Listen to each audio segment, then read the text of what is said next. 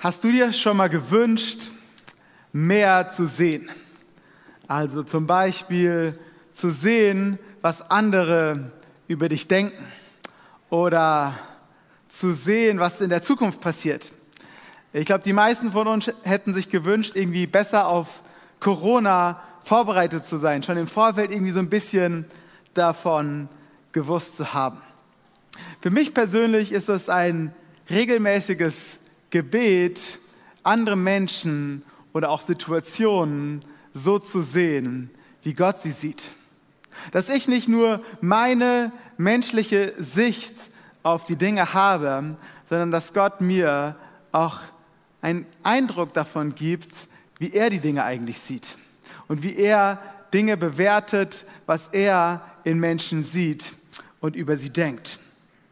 Und ich glaube, ganz können wir das nie erfassen. Ja, Gott ist einfach so viel größer, seine Sichtweise ist so viel komplexer und so viel vielschichtiger als das, was wir sehen und ergreifen können. Und trotzdem bin ich überzeugt, dass Gott uns lehren möchte, mehr und mehr zu verstehen, wie er Menschen und wie er Dinge sieht.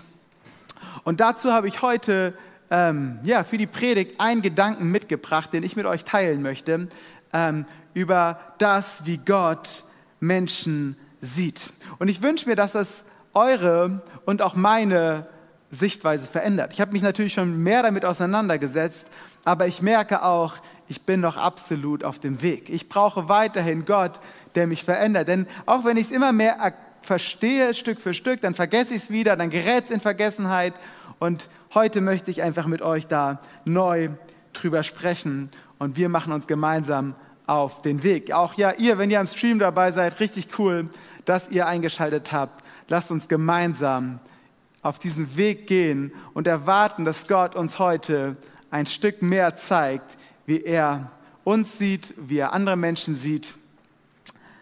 Yes, und zwar habe ich zu Anfang euch ein Bild mitgebracht oder auch ein Gegenstand, beides das gleiche.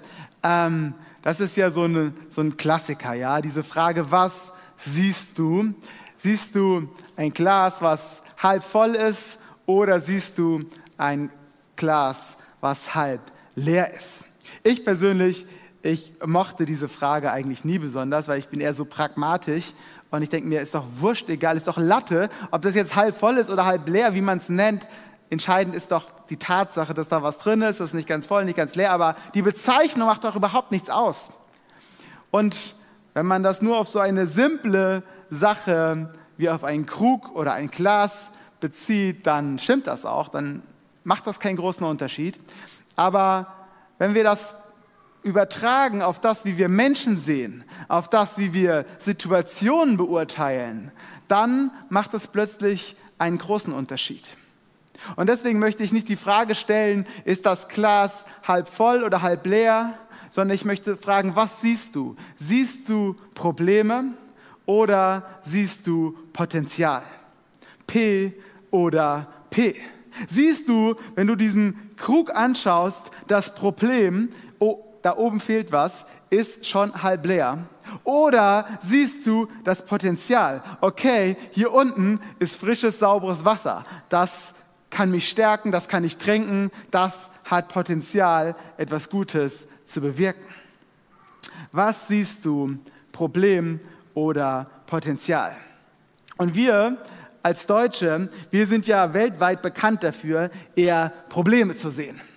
Ja, also ähm, ja, deutsche Urlauber sind bekannt, auch im schönsten Hotelzimmer noch Dreck zu finden. Und ich habe persönlich Verwandte, die machen das auch und schreiben dann an den Veranstalter und wollen Preisnachlass, weil sie irgendwo Dreck in ihrem Zimmer gefunden haben. Also es ist tatsächlich so, wir, zumindest viele von uns als Deutsche, wir sehen oft Probleme. Ich persönlich bin auch so ein Typ, ich sehe schneller die Probleme als das Potenzial. Deswegen, wie gesagt, ich predige auch ein Stück zu mir selbst.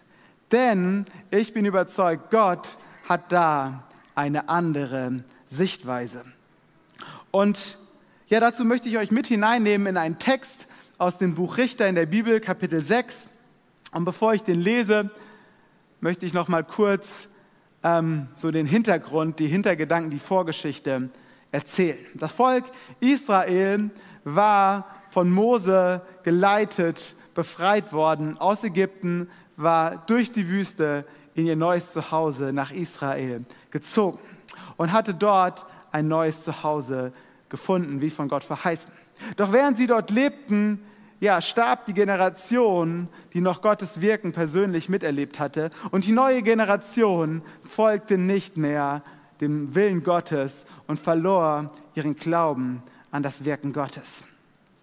Und so geschah es, dass das Volk Israel ohne Gott lebte und Gott es auch seinen Feinden überließ und nicht länger seine schützende Hand über ihn hielt.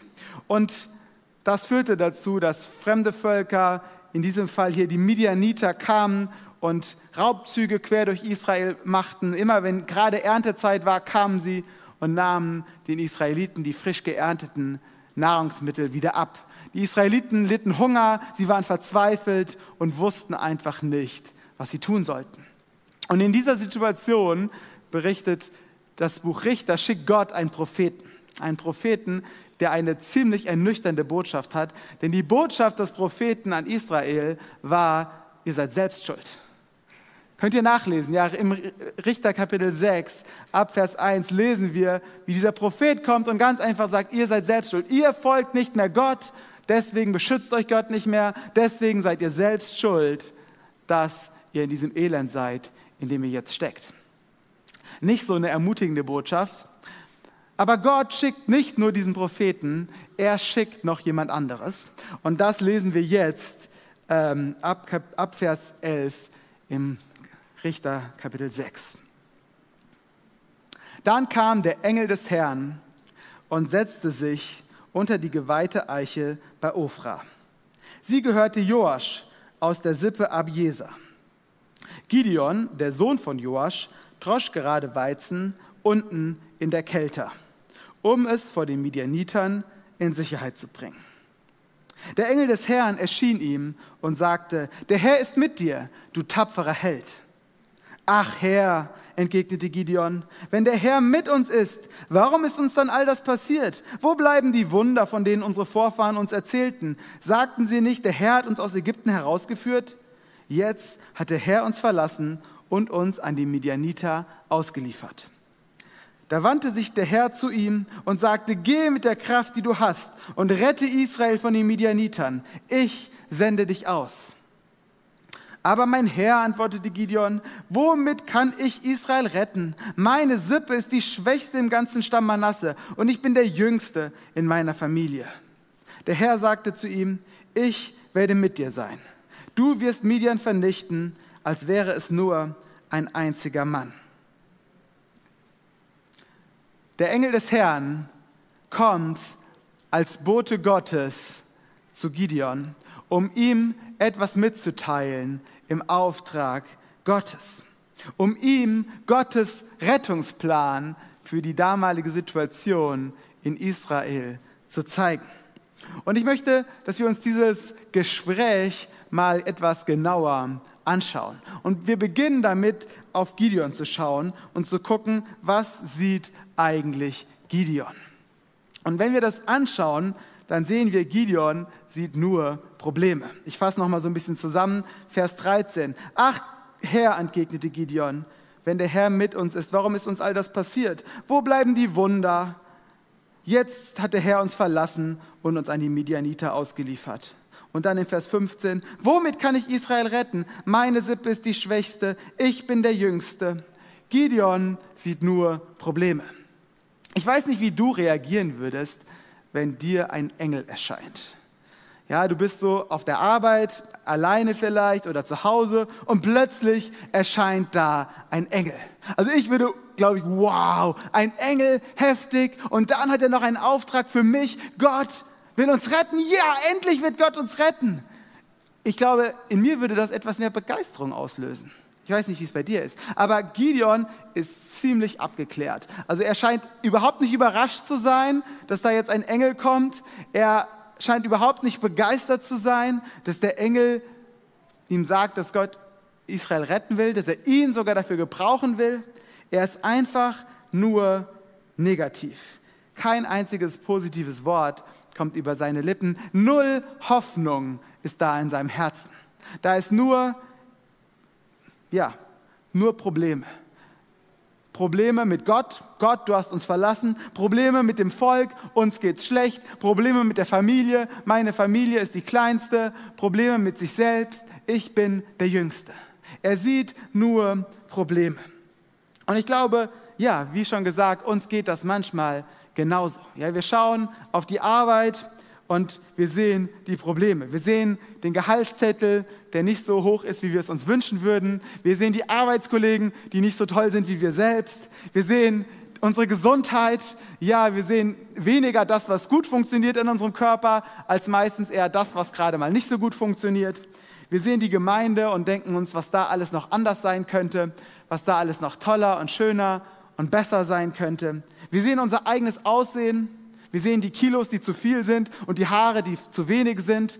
Ähm, wir sehen das, was irgendwie Probleme sind. Ja, und man könnte ewig weitermachen. Man sieht die eigenen Kinder und denkt sich, könnten sie nicht besser zu Hause aufräumen? Könnten sie nicht bessere Noten in der Schule schreiben? Könnten sie nicht selbstständiger sein? Könnten sie nicht besser hören? Man sieht den eigenen Partner, wenn er nicht da ist, warum ist er nicht da? Und wenn er da ist, warum ist er nicht besser? Also man sieht das, was nicht passt. Okay? Man sieht das eigene Auto.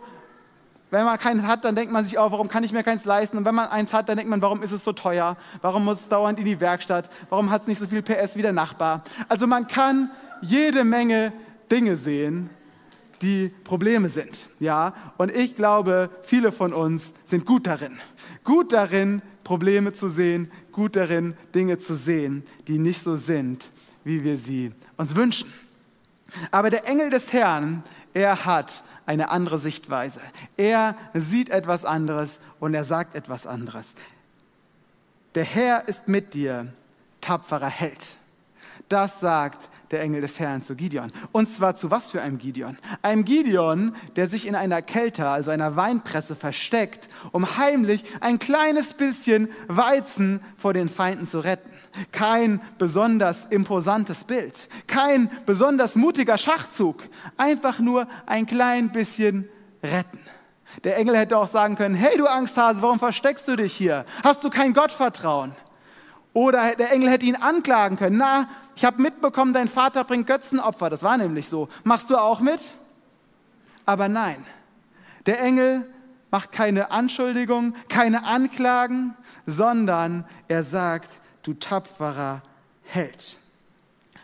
Er sieht das Potenzial. Er sieht das Potenzial und er spricht es aus. Und ich bin überzeugt, das ist hier nicht eine einmalige Sache, die nur bei Gideon geschieht. Das ist eine Art und Weise, wie Gott uns Menschen generell sieht. Wir haben es heute schon ähm, von Hartmut gehört, wie er es zu Josua gesagt hat. Aber es beginnt noch früher. Als Gott Adam und Eva schafft, sagt er, und siehe, es war sehr gut. Wusste Gott nicht, dass wenig später der Sündenfall geschehen würde? Wusste Gott nicht, dass schon in der ersten Generation der Menschen, der zweiten Generation der Menschen Mord und Totschlag herrschen würden? Doch er wusste es. Aber er sah das Potenzial und er sagte, es ist sehr gut, weil ein unglaubliches Potenzial ist, weil ein unglaubliches Potenzial er hineingelegt hat in Adam und in Eva. Und es geht weiter. Wir sehen Abraham, eigentlich hieß er ja Abram, ein alter Mann ohne Kinder. Und Gott nennt ihn Abraham, Vater vieler Völker. Gott sieht das Potenzial, was kein anderer gesehen hat. Gott lässt David zum König krönen, einen jungen Schafhirten, den selbst sein eigener Vater vergessen hat. Gott sieht das Potenzial. Und dann sehen wir Jesus. Er beruft seine Jünger und er nennt sie Apostel. Er gibt ihnen einen Ehrentitel, obwohl sie überhaupt nichts geleistet haben, obwohl sie noch jede Menge Fehler machen werden. Er sieht etwas in ihnen und er spricht es aus. Gott sieht das Potenzial. Er sieht das Potenzial und nicht zuerst die Probleme.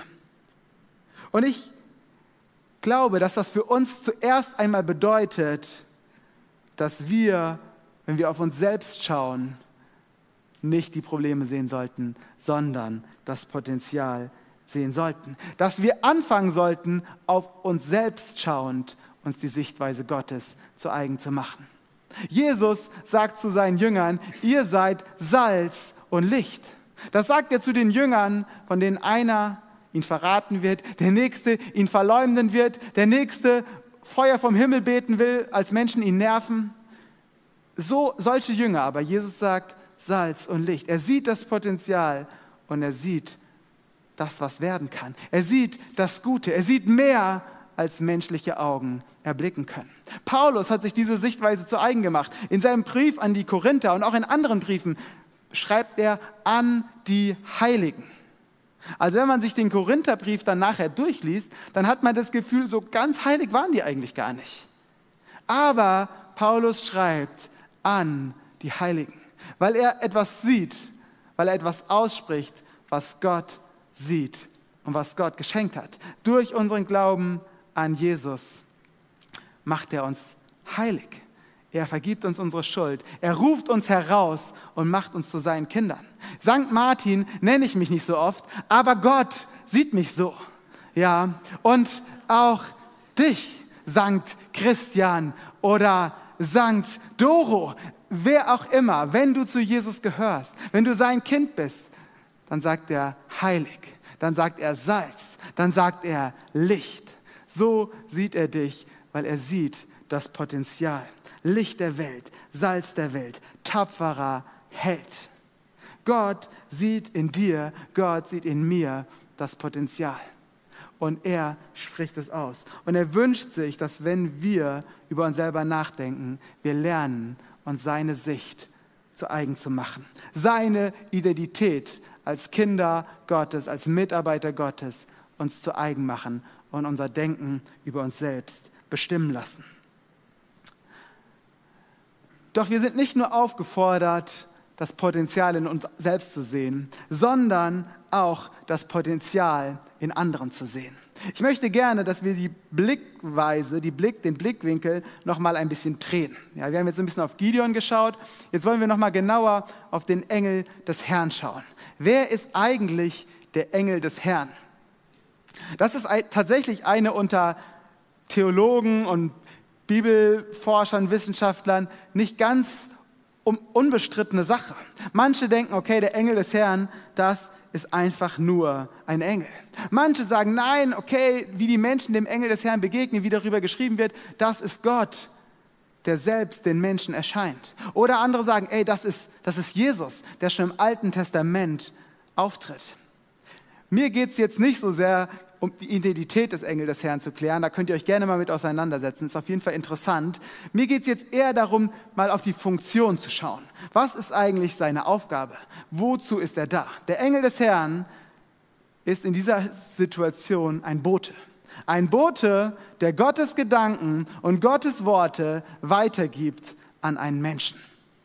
Ein Botschafter Gottes. Und genau diesen Auftrag hat Gott auch für uns, die wir zu ihm gehören. In 2. Korinther 5, Vers 20 steht, so sind wir Botschafter Christi. Und Gott gebraucht uns, um durch uns zu sprechen. Wir bitten inständig, so als würde Christus es persönlich tun. Lasst euch mit Gott versöhnen. Wir sind Botschafter an Jesu Stelle. Diese Rolle, diese Funktion, die hier im Buch der Richter der Engel des Herrn innehatte, die gibt Gott uns. Die gibt Gott dir, wenn du zu ihm gehörst. Er sagt, du bist mein Botschafter. Du bist beauftragt, mein Bote zu sein. Für deine Nachbarn, für deine Familie, für deine Kinder, für deine Gemeinde. Du sollst Menschen meine Gedanken und meine Worte weitergeben. Du darfst Menschen sagen, was ich in ihnen sehe. Du darfst Gutes und Potenzial in ihr Leben hineinsprechen. Ich weiß nicht, wann es zum letzten Mal dir passiert ist, dass das jemand mit dir gemacht hat. Dass jemand dir gesagt hat, was er in dir sieht, was sie in dir sieht oder sogar was Gott in dir sieht. Aber mir ist das schon öfters passiert und es hat mich jedes Mal sehr ermutigt, mich gestärkt und mich wachsen lassen. Und ich glaube, das sollte nicht selten passieren. Ich glaube, das sollte regelmäßig sein. Wir sind eine Kirche voll mit Botschaftern an Christi Stadt. Wir sind eine Kirche voll mit Menschen, die Gott beauftragt, Gutes in das Leben von den Menschen hineinzusprechen. Lasst uns erwarten, dass Gott unsere Sichtweise für unsere Geschwister, für unsere Kollegen, für unsere Familie verändert. Lasst uns darum beten, dass wir sehen, wie er sieht und dass wir den Mut haben, es auszusprechen dass wir Dinge bewirken können. Denn wenn wir das Potenzial in anderen sehen und es aussprechen, dann helfen wir ihnen, ihre Berufung zu finden. Ihre Berufung im ersten Schritt als Kind Gottes. Wir sagen ihnen, Gott liebt dich. Wir sagen ihnen, Gott ist am Kreuz in Jesus für dich gestorben. Und helfen ihnen, ihre Berufung zu finden als Kind Gottes, als Nachfolger Jesu aber dann auch Berufung zu finden in den Dienst, in dem Potenzial, was sie entfalten können, was sie bewirken können, wo sie ein Segen sein können in ihrem Umfeld. Ich war hier äh, in der Elem zuerst Zivildienstleistender. Ja, also da war meine Aufgabe Mülleimer leeren und Bodenstaubsaugen. Ja, das habe ich neun Monate lang gemacht. Ich war Profi-Staubsauger und konnte das richtig gut. Ja, nebenbei habe ich so ein bisschen auch in der Kinderkirche mitgearbeitet und hatte irgendwie so den Eindruck, ey, Gott führt mich als nächstes auf eine Bibelschule. Und ich konnte mir aber eigentlich überhaupt nicht vorstellen, zu dem Zeitpunkt Pastor zu sein. Aber ich wusste, okay, Gott, das ist der nächste Schritt, den nächsten Schritt gehe ich, du siehst dann schon den übernächsten Schritt. Und dann kam ein Pastor dieser Gemeinde, Ulf Bastian, zu mir und sagte, Martin, wenn du mit der Bibelschule fertig bist, dann komm doch hier zurück. Ich möchte, dass du hier der nächste Kinderpastor wirst. Und ehrlich gesagt dachte ich, das sind nur nette Worte zum Abschied. Er will einfach nur auf eine schöne Art und Weise Tschüss sagen. Aber irgendwann merkte ich, er meint es ernst, weil er hat mich immer wieder darauf angesprochen, auch als ich schon gar nicht mehr hier war. Und ich merkte, er sieht da etwas in mir und das hat mein Denken geprägt. Das hat mir geholfen, in meine Berufung hineinzukommen. Und genau so möchte Gott dich gebrauchen, anderen zu helfen, dass sie in ihre Berufung hineinkommen. Als Jesus seine Jünger berufen hat, hat er gesagt, ich werde euch zu Menschenfischern machen. Die Berufung in die Nachfolge Jesu ist natürlich zuallererst eine Berufung in eine Beziehung zu Gott. Aber die Berufung in die Nachfolge Jesu ist immer auch eine Berufung, andere zu berufen. Anderen zu helfen, dass sie in das hineinkommen, was Gott für sie will. In 2 Timotheus 2, Vers 2 schreibt Paulus an seinen Schüler Timotheus, Gib die Botschaft, die du von mir gehört hast, und deren Wahrheit dir vor vielen Zeugen bestätigt wurde, an vertrauenswürdige und zuverlässige Menschen weiter, die ebenfalls fähig sind, andere zu lehren. Hier sehen wir eine beeindruckende Kette. Ja? Paulus hat Timotheus gesagt, er soll es anderen sagen, die es wieder anderen sagen. Und die haben es wieder anderen gesagt und anderen und anderen und anderen und anderen und irgendwann hast du es gehört. Irgendwann habe ich es gehört. Nur so ist die gute Botschaft von Gottes Berufung für mein Leben, für dein Leben bei uns angekommen, weil Menschen es weitergegeben haben. Und ich möchte dich heute ermutigen, wenn du ein Nachfolger Jesu bist, dann sei jemand, der anderen hilft, ihre Berufung zu finden. Weil du in ihnen siehst, was Gott in ihnen sieht. Weil du Mut hast, Potenzial und Gutes in ihr Leben hineinzusprechen. Weil du sie begleitest, weil du sie förderst, weil du ihnen hilfst, dort hineinzukommen, was Gott für sie hat. Dazu hat Gott dich berufen. Dazu möchte er dich gebrauchen. Wir sind seine Kinder, aber wir dürfen auch seine Mitarbeiter sein. Wir sind berufen, andere in ihre Berufung hineinzuführen, sie hinein zu begleiten, sie zu unterstützen, damit sie diesen Weg gehen können. Zwei Gedanken noch zum Schluss. Erstens, wir haben jetzt viel über Potenzial statt Probleme gesprochen. Bedeutet das, wir dürfen Probleme überhaupt nicht mehr ansprechen? Wir müssen sie irgendwie totschweigen, ignorieren, unter den Teppich kehren? Absolut nicht. Wir sehen sogar, dass Gideon an dieser Stelle genau das Gegenteil macht. Ja? Er sagt Gott sehr klar, was ihn stört. Ich traue mich oft nicht so ehrlich zu sein wie Gideon. Es fällt mir zumindest schwer, Gott mal so klar zu sagen, wenn ich frustriert bin oder wenn ich wütend bin. Aber Gideon macht das und er bekommt dafür überhaupt keinen Tadel. Der Engel des Herrn sagt nicht, okay, ich habe es gemerkt, du bist nicht der Richtige, ich gehe wieder. Ich suche mal jemand anderen. Hätte er auch machen können. Aber obwohl Gideon so total nüchtern und frustriert reagiert, gibt Gott ihn nicht auf. Wir dürfen Gott ehrlich sagen, wenn wir frustriert sind, wenn wir traurig sind, wenn wir verzweifelt sind. Aber wir dürfen lernen, es nicht dabei bewenden zu lassen, sondern von Gott unsere Sichtweise, unsere Denkweise verändern zu lassen, dass wir auch das Potenzial sehen können. Aber wir dürfen uns immer damit an Gott wenden. Und sehr interessant ist auch die Formulierung hier im Text, denn da steht, der Engel des Herrn spricht zu Gideon, dann antwortet Gideon dem Engel des Herrn, aber dann steht hier, der Herr sprach zu Gideon. Da steht nicht mehr, der Engel des Herrn sprach. Da wird nochmal besonders betont, dass diese zweite Antwort direkt von Gott kommt. Und das dürfen wir erwarten. Wenn wir Menschen helfen wollen, in ihre Berufung hineinzukommen, wenn wir ihnen von Jesus erzählen, wenn wir sie ermutigen, nächste Schritte zu gehen im Glauben, ermutigen, nächste Schritte zu gehen, ihr Potenzial zu entfalten, ein Segen zu sein in ihrem Umfeld, dann dürfen wir erwarten, dass wenn sie Fragen haben, wenn sie nicht weiterkommen, dass Gott auch persönlich zu ihnen sprechen wird. Wir müssen Gott nicht verteidigen. Wir müssen Gott auch nicht vertreten. Wir haben einen Auftrag, den geben wir weiter. Aber wir dürfen erwarten, dass Gott auch persönlich wirkt. Dass Gott den Menschen so begegnet, dass sie wissen, das war jetzt nicht nur Martin, das war jetzt nicht nur Hartmut, das war jetzt nicht nur irgendein Mensch, sondern das war Gott, der zu mir gesprochen hat. Das war Gott, der mich berufen hat, der Gutes vorhat mit mir und der mich liebt. Und ja, so möchte ich euch fragen, was seht ihr? Seht ihr, wenn ihr andere Menschen seht, wenn ihr Situationen in eurem Leben seht, seht ihr Probleme oder seht ihr Potenzial?